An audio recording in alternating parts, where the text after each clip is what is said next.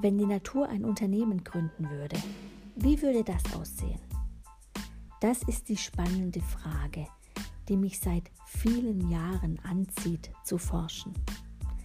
Ich übertrage Wachstumsprinzipien der Natur auf Unternehmen und in Organisationsentwicklungen, in der Arbeit mit Teams oder auch im Coaching mit Führungskräften bespreche ich genau diese Punkte und wir schauen, wie wir im Unternehmen Sogwirkung entstehen lassen und den Druck einfach beiseite lassen. Gerne teile ich meine Erfahrungen mit euch.